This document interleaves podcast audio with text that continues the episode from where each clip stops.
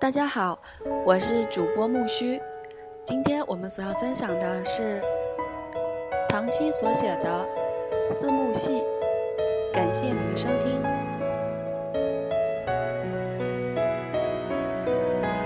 《四幕戏》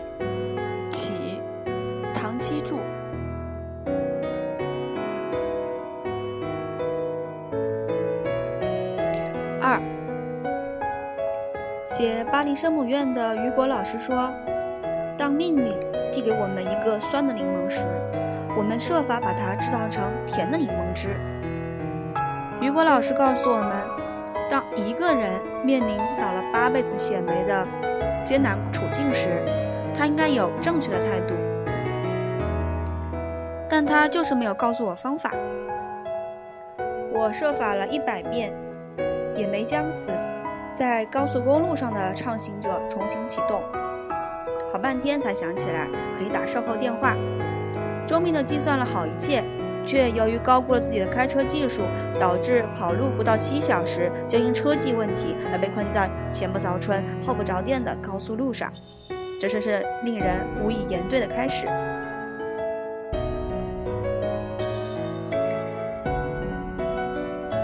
话接通，我跟客服描述清楚，就是喝水的时候把水泼到手机上了，手忙脚乱找抽纸时不小心按到你的按钮，车载电脑就突然报错，车就停了，然后就死也启动不了。问他们能不能远距离给我指条明路。客服先生温和地说：“小姐，我们会以最快的速度派遣救护车、呃救援车和工程师过来救援。”离您最近的救援在四百五十公里处，到达您爱车的位置不出意外需要四个小时左右。我踢了一脚我我的爱车，问他：“先生，我要等四个小时。”客服先生充满人文关怀地说：“小姐，您带 iPad 没有？您可以看两三部电影，舒缓下情绪。我给您推部推荐两部最新新出的《无人区里有只烟烟种》。”和来自星星的你我他都很好看。我心算了下时间，心如死灰地说：“先生，谢谢你，你们还是先尽力赶过来再说吧。”他说：“好的，小姐，您还有没有其他问题？”我思考了两秒钟，尽量心平气和地对他说：“先生，你们车上的按键实在是搞得太多了。”你们今后的设计理念能不能向苹果公司多学习学习？比如只做一个 Home 键，有没有这个可能？要是你们觉得有困难，把苹果公司收购了，把他们做技术的搞来给你们做设计，有没有这个可能？客服说：“呃，小姐，你提了一个好问题，我跟总部反映反映。”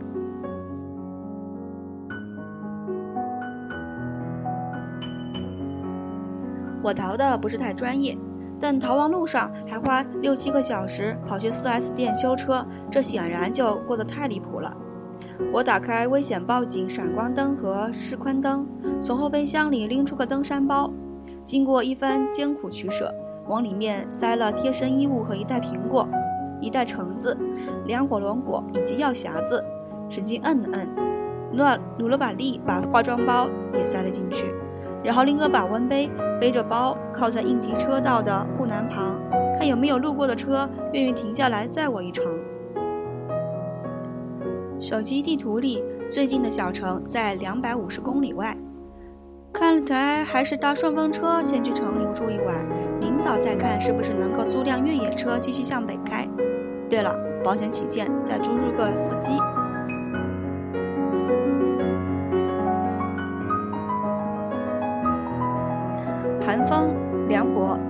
小时里，三辆车从我身边视而不见的呼啸而过，事情真是比寒风还要凉薄。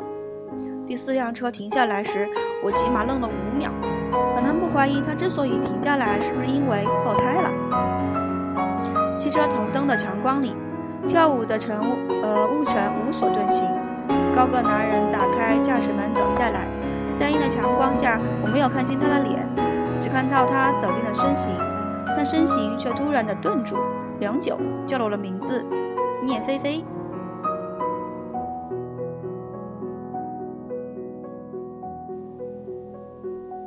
我拿手挡了住眼睛。你谁？他走在我面前，个整个人出现在我的视线里。玉长的头发，穿铅灰色皮衣和高帮靴，混血的缘故，脸部轮廓很深，眉眼极其英俊。我看了他半天，在大脑里搜索出三个字：阮一层。他脸上的表情有些复杂，淡淡道：“是我。”我说：“你还真是阮一层啊。”他右手从皮衣里口袋，呃，拿出来，完全忽略了叙旧这一步，敲了敲我的前车盖，出了什么故障？我配合的省了省了叙旧这步，将刚才和客服的对话重复了一遍给他听。他打了量了我的车，有条不紊的道：“你打个电话给客服，让他们先把车拖回去修好，我先载你去西市住一晚，明天送你去他们店里拿车。”记忆中的阮一层，从没这么古道热肠过。我被他搞得不胜惶恐，说：“你载我一程去西市就好，明天我就租辆车，这车就先扔 4S 店里，我赶时间。”他转头看我，赶时间？你要去哪里？我跑路还是不够专业，竟然脱口而出道长明岛。他怔了怔：“你去那里做什么？”发问的速度和强度就像审犯人。我用尽平生智慧，尽了最大的努力，在一秒内编出了个借口：去旅游。他说：“你大冬天去长明岛旅游？”我说：“我就喜欢大冬天去长明岛旅游。”他目光锐利，审视了我起码十秒，突然道：“真巧，我也去长明岛旅游，正好顺路，不如一起吧。”我愣了，问他：“你真要去长明岛？”他已经走到他自个儿的车后，去打开后备后备箱，半身都隐在阴影中，低声道：“对，公司在那边有个年会。”他这个理由很站得住脚。我一想，阮应岑他们老家在 H 市四，和 S 市的叶一家相隔足有两千公里，且一个搞生物制药，一个搞景观设计，真是八竿子打不着，心中顿时淡定。这个不就是命运给我了一个酸柠檬，我靠运气就把它搞成了一杯甜柠檬汁，都还不用去出租呃出租行，上天就自动给我掉下辆奔驰 M9 六五零，还配了个司机，上天待我何其仁慈，开挂的人生真是不需要解释。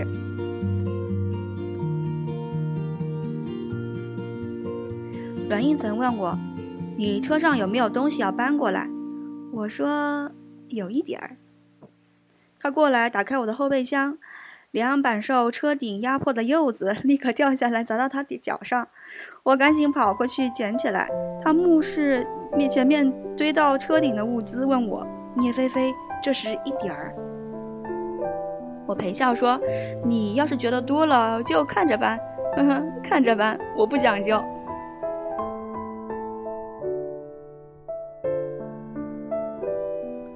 坐上软硬层的车，已经十点半，天上银月依旧。车窗外可见黑色的林木融在黑色的夜里，因是不同程度的黑，竟也称得上是这种风景。真是想不到会在这种情况下和阮应岑再见一面。当年我和他可是差点儿不共戴天，那时我气性大，半夜都想跑出跑去砸他们家窗户。结果六年前江湖再会。彼此既然能够表现出那么自然，我叹了口气，窝在座椅里，不由得佩服起自己的宽容。果然是药吃多了，心灵也得到了净化。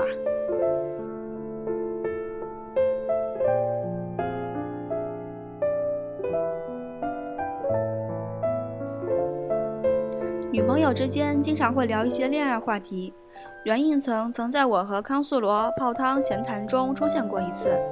在有关初恋的话题里，也就是在话题的后半段，但其实很难定义该不该把软硬层放进我的初恋话题。属于康素罗唠叨完他自己的初恋，回头特别自然的就开始夸赞、夸奖我。菲菲，真的，我觉得你特酷。你说一个人吧，刚认识那会儿大家不熟悉，可能觉得酷，久了也就那样。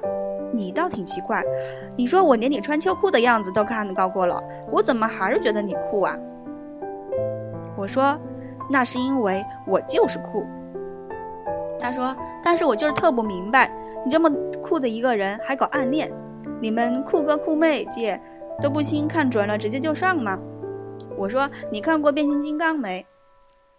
威呃威震天酷不酷？他那么酷，还暗恋擎天柱？他说不会吧？威震天不是和大黄蜂一对吗？我说你这个 CP，呃，观倒是挺新颖别致的。我想了想说，聂菲菲，你呀带着我歪楼了。刚我们说什么来着？我往池子壁上一靠，说暗恋。叹了口气说，叶毅是我男神，你别拿暗恋两字亵渎他。我这辈子能再见一次活的他，已经心满意足。就跟你们追明星一个样。他说我不追明星。我喃喃说你们追明星吧，明星还开个演唱会，你还能买票去参观。要见一面其实也不难。聂博士那可真是活脱脱一朵实验室里拿军事级安保系统供起来的高岭之花。那实验室还建在珠穆朗玛峰上。康素罗怜悯道。你别你别感伤了，其实我没说你暗恋叶毅，我是说你暗恋那个什么阮义金。说是你以前那个大学的学长，听你妈说的。我说小学语文及格没有？人叫阮义岑，有点文化成不成？一想不对，我什么时候暗恋阮阮义岑了？他缩在一边，你妈说的。我都想伸手过去照他脑门来一下。我说你妹呀！我这么酷，我能主动暗恋人吗？我妈说什么你就信什么，你不会动脑子自己想想啊？他简直要缩成一团。那那你妈说的，你都快跟人订婚了。我拿起呃球沿子上的红酒一饮而尽，说是有这么个事儿，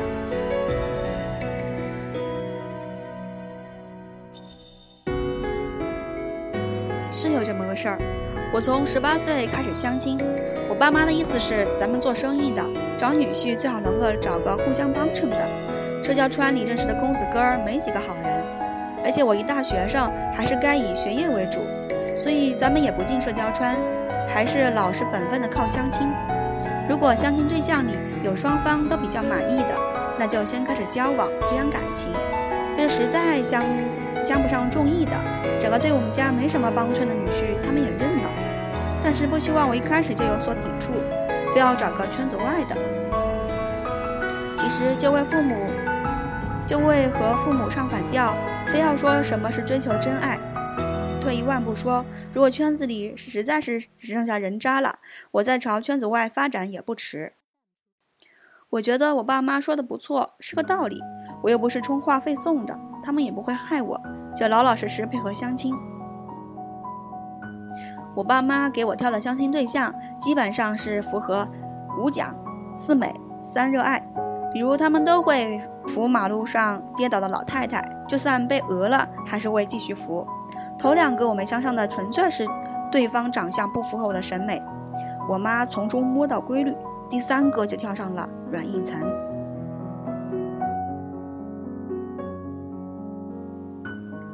其实，在相亲之前，我就认识阮应岑。我们一个大学，他大三念商科，我大一念海洋生物学。我们同在学校的水下摄影俱乐部，一起随团出去拍过几次东西，属于纯，呃，彼此都知道有对方这么人物存在关系。阮英岑那时候在学校里以，嗯，尿闻名，长得是那种秀气的英俊，却骑。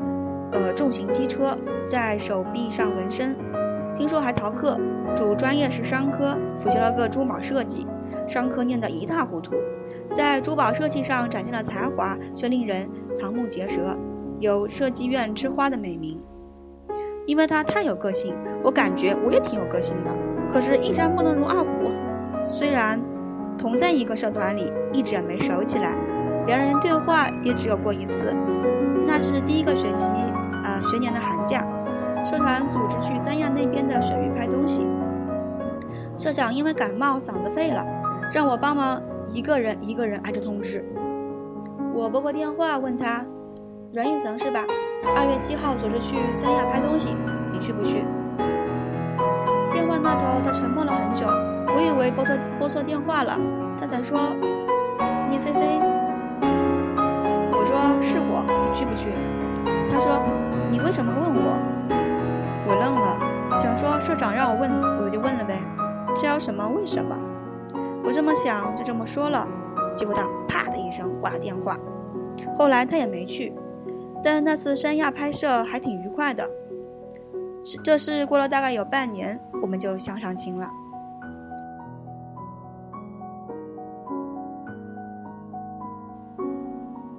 我其实一直觉得阮应岑不太喜欢我，有个性的人彼此看不惯，这是很正常。我也没觉得有什么。相亲完了就跟我妈说这事儿没戏，对方可能看不上我，因为我太有个性了。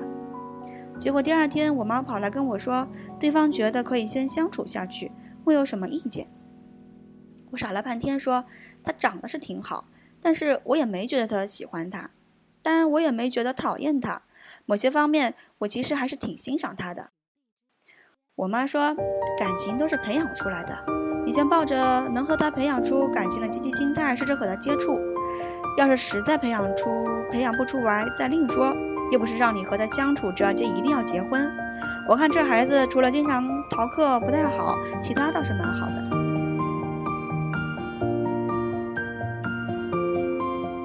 我就和阮应岑先相处着了。做人女朋友就要有个女朋友的样子。自从相处开始，我每天都会主动和阮应岑发信息，汇报当天行程。汇报了一个星期，有天我去阶梯教室上背学类的课程，进教室一眼在倒数第二排看到他。和我同进教室的是同在水下摄影俱乐部的一个同班同学。我还和同学说，那不是阮应岑吗？看来他真是很爱水下摄影，还专门跑来学一门贝类学的课。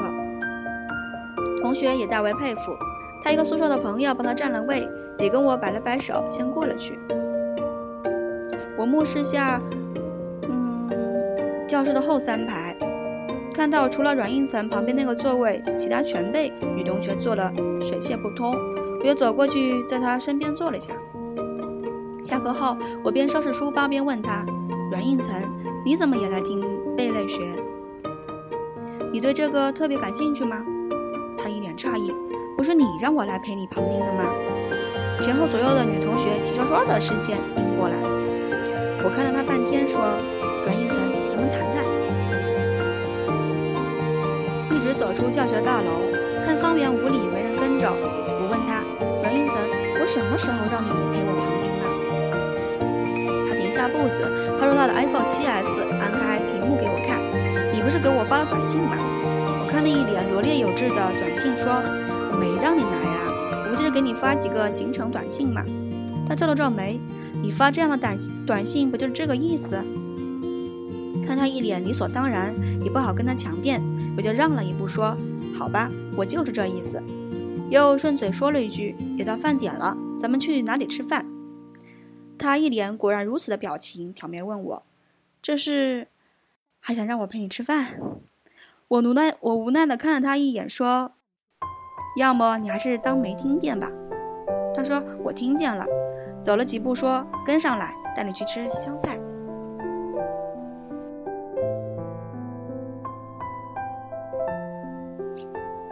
那之后，阮应岑经常跑到我们的专业来旁听。由于他旁听的课程一般都是赶赶着饭点下课，所以课上完了，很自然的就两个人一起吃饭。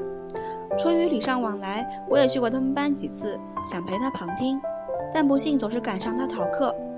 我爸搞文化传媒，经常能够来掉一些歌剧、话剧、舞剧、音乐剧的好票。课没陪阮应层上成，我就约他去看剧，基本上约他他就能到，可见打骨子里热爱艺术。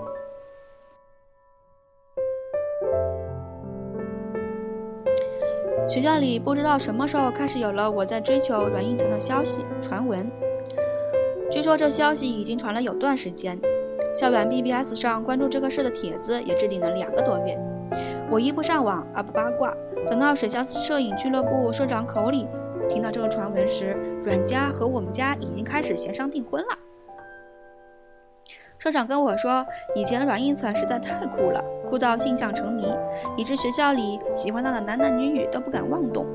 结果一看你追他，没追几天，他就能够陪你吃饭看电影。小伙伴们纷纷表示，他也太好追了吧！的同时，都在眼巴巴的等着看你们有什么时候分手，好让他们也试一试。我说，看来这真是一段不被祝福的恋情啊！恋情两个字刚落地，我自己先愣了半天。那之前我从来没有用过跟恋爱啊这类字眼来形容过我和阮应岑的关系。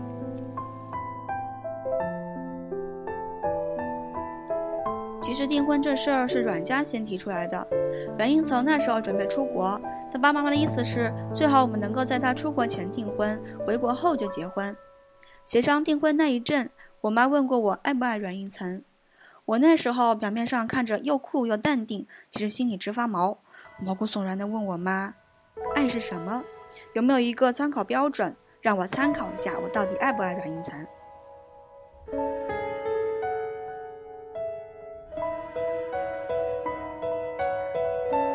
我妈嫁给我爸之前是个诗人，年轻时做的诗歌有新魏派遗风。每当她说话时用比喻句，我就有点听不懂。我妈循循善诱地跟我说：“人的心就像个玻璃房子，里面撒了花种，爱就像是阳光。有一天，它突然照进玻璃房子里，然后你的心里就会盛开一朵花。如果你感觉你心里正盛开着一朵花，那就是爱情。”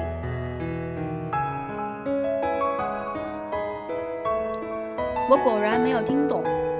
问他有没有更加通俗的解释版本，合适中小学生那种低龄版的？这个版本不太好懂。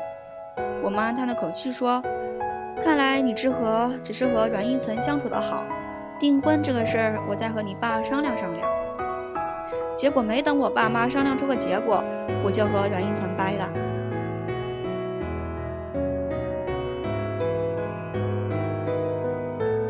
和我妈谈话的那个周末。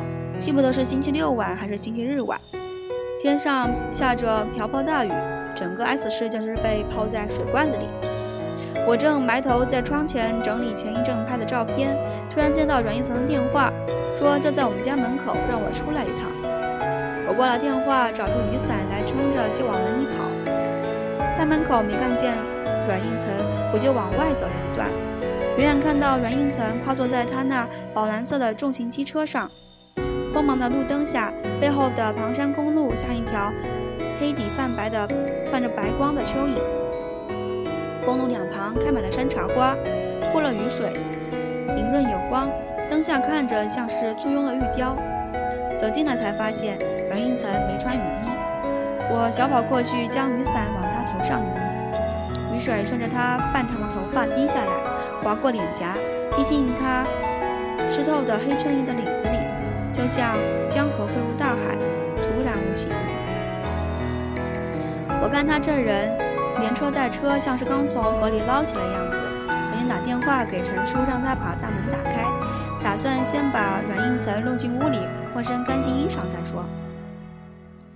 他伸手拦住我，声音有些发哑，没头没脑地问我：“菲菲，你为什么要和我在一起？”我说：“这有什么为什么？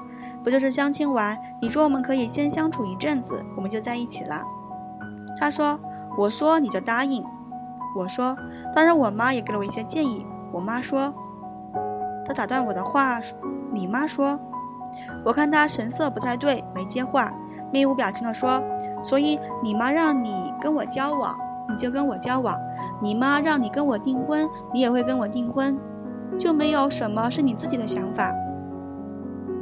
我当然有自己的想法，但还来不及说，他突然握紧拳头，砸了一下机车手柄，满面怒火地问我：“被父母这么操控自己的人生，你就不觉得很生气，不觉得很痛苦？”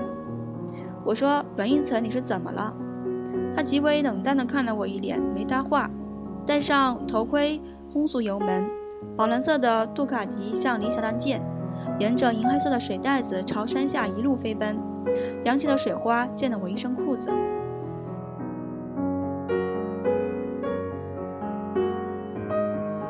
之后整整一个星期，我没见到阮一晨，也联系不上他。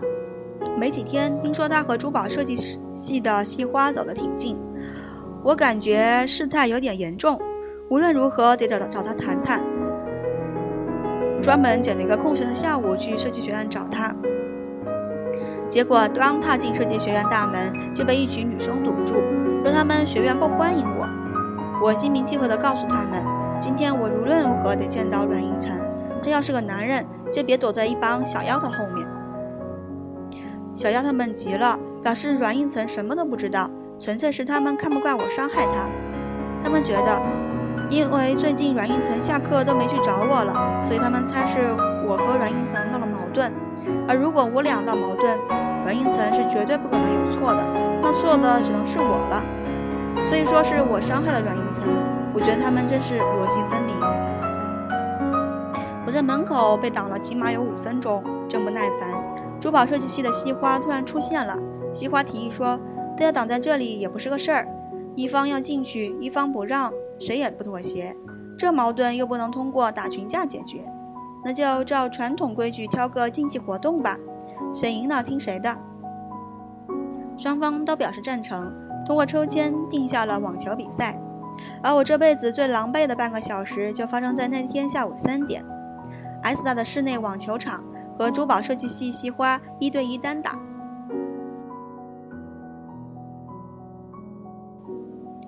康素罗对这个环节大感兴趣，靠着嗯池子壁上问我：“你那时候就没觉得西花起坏心？也许他们是布了个局，故意整你。”我说：“谁一天到晚活得跟宫斗似的，能想到那儿去？顶多就是觉得天不佑我，竟然抽出过我最不擅长的网球比赛。”康素罗说：“那你什么时候发现不太对头的？”我抄手想了想说：“西花把球直接往我脸上打的时候。”康素罗没见过世面似的捂住了嘴，说：“不会吧？我以为他们只是想在大众广庭下痛饮你一场，好出出你的丑。”我教育他说：“康素罗，人心有多好，人心就有多坏。”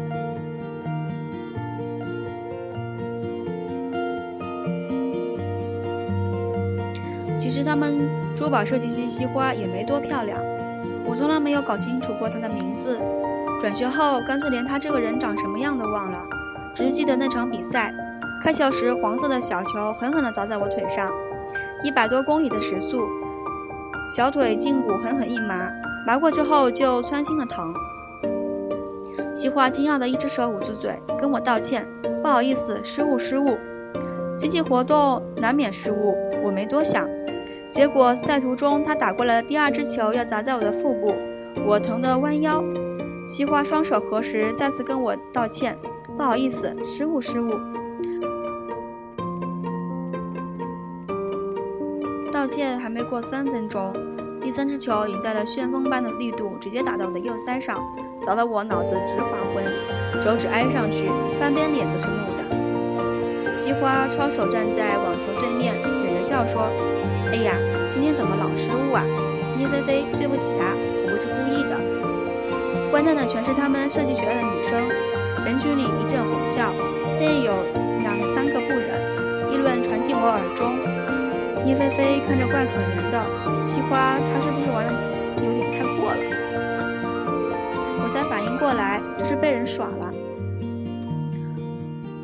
康素罗听到这里，满腔怜爱地捧住了脸说：“菲菲。”你当时一定特别无助吧？被欺负的那么惨，报复吧！你网球又不行，没那技术把球发到西花身上去，怎么办？你是不是都不相信人生了？换我，我一定哭了。你没哭吧？我赞同的说：“是，真是懊恼死的。我网球技术不行，也不能以牙还牙，把球也发到他身上去。”康苏罗技术朋友的脸温柔的说：“可不是嘛。”我说，所以我落下拍子，走过去，直接上拳头，把西花揍了一顿，把他揍哭了。康素罗说：“呃，默默地放下我的脸。”我说：“你觉得我不该揍他？”康素罗说：“我本来以为剧情应该是你被欺负了，楚楚可怜地站在那儿，然后阮应岑突然出现，英雄救美，你们俩的心结由此解开。我说开玩笑，我们酷炫一族最烦楚楚可怜，被人耍不要紧，被人可怜问题就大了。康苏罗想了一下，说：“你这么讨厌楚楚可怜，那万一你的男神叶毅正好喜欢那种楚楚可怜的女孩子呢？”我说：“不能因为我男神喜欢那种女生，我也得得喜欢那种女生吧？”康苏罗说：“不是，我说万一有一天你能和叶毅谈恋爱，他希望你能楚楚可怜一点，你怎么办？你要为了他放弃自我吗？你代入一下。”我试着代入了一下，我和叶毅谈恋爱。立刻说放啊！别说楚楚可怜，他要是让我对着海棠吐血，我也能够当场吐给他看。他让我吐三声，我绝不吐两声。康苏罗说：“聂菲菲，你不是吧？”我往杯子里面倒酒，一口气喝了一半，说：“为了男神，我就是这么豁得出去。”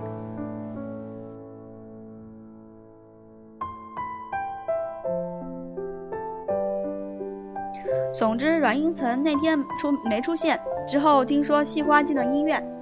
其实我揍人有轻重，他那么点伤，痛当然是痛，住院却远远不至于。可是怕我揍了人不算，还要继续追究，先使出呃哀兵之计，我也去了趟医院，躺了两天。因为被西花那三下打得有点轻微脑震荡，出院后才知道学校关于这件事传得有多离谱。说我因为软硬层和珠宝设计系的西花多说了几句，就打去设计学院找人家西花麻烦。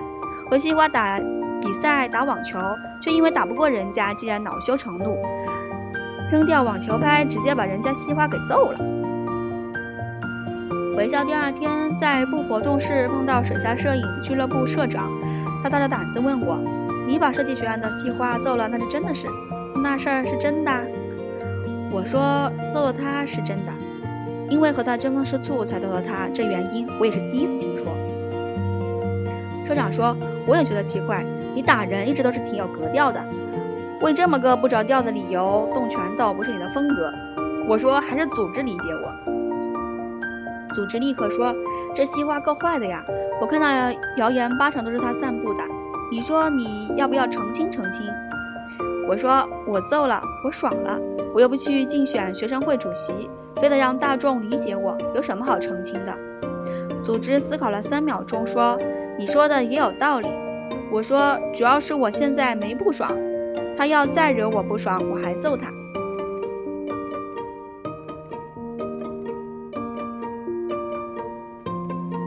这事儿就算接过，但几天之后，剧情突然出现了一种神一般的转折。听说珠宝设计系西花在医院里跟阮应岑告白，阮应岑接受了。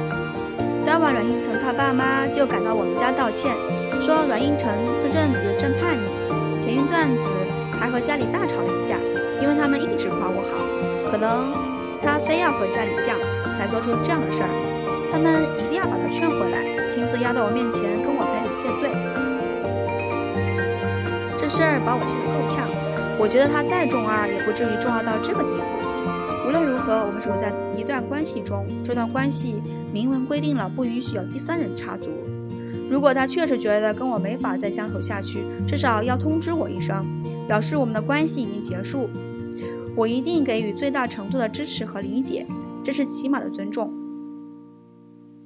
我妈看我气得想去砸软硬层窗户的反应有点吃惊，问我：“菲菲。”你是不是对应岑他？我说，我觉得他简直就是个神经病啊！有什么事儿大家不能当面好好说？非不接我电话，不，呃，不不不回我短信。我们是不是我们不是已经开始谈订婚了？他这会儿又去找了一个第三者。我妈说，我去和你爸聊聊，又苦口婆心地叮嘱我，无论你有多生气，也不能砸桌子上那套茶具啊，那是你曾爷爷留下来的，旁边的玻璃杯你都是可以随便砸。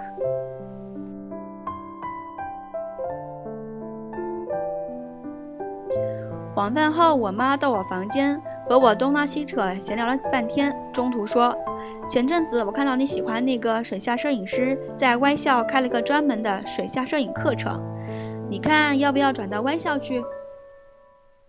我一听，立刻将阮应岑抛在脑后，问我妈：“你怎么不早告诉我？”我妈说：“你知道要升歪校，GRE 得考多少分吗？”我说：“不知道。”我妈说：“这样，从明天开始，你好好背单词，我去学校给你办个病休。”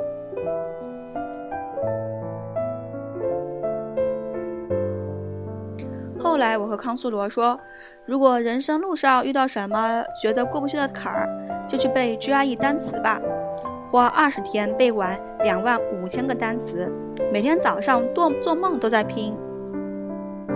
adding histamine，抗组织棉药安药，这样你除了 GRE 考试可能一辈子也用不上的单词，你的人生一定会进入一个全新境界。反正等我背完两万五千个单词后，软硬层在我这儿就变成浮云了。直到六年后，在这条开往西市的东夜的高速路上再遇见他，这朵浮云穿过六年光阴，才终于具象起来。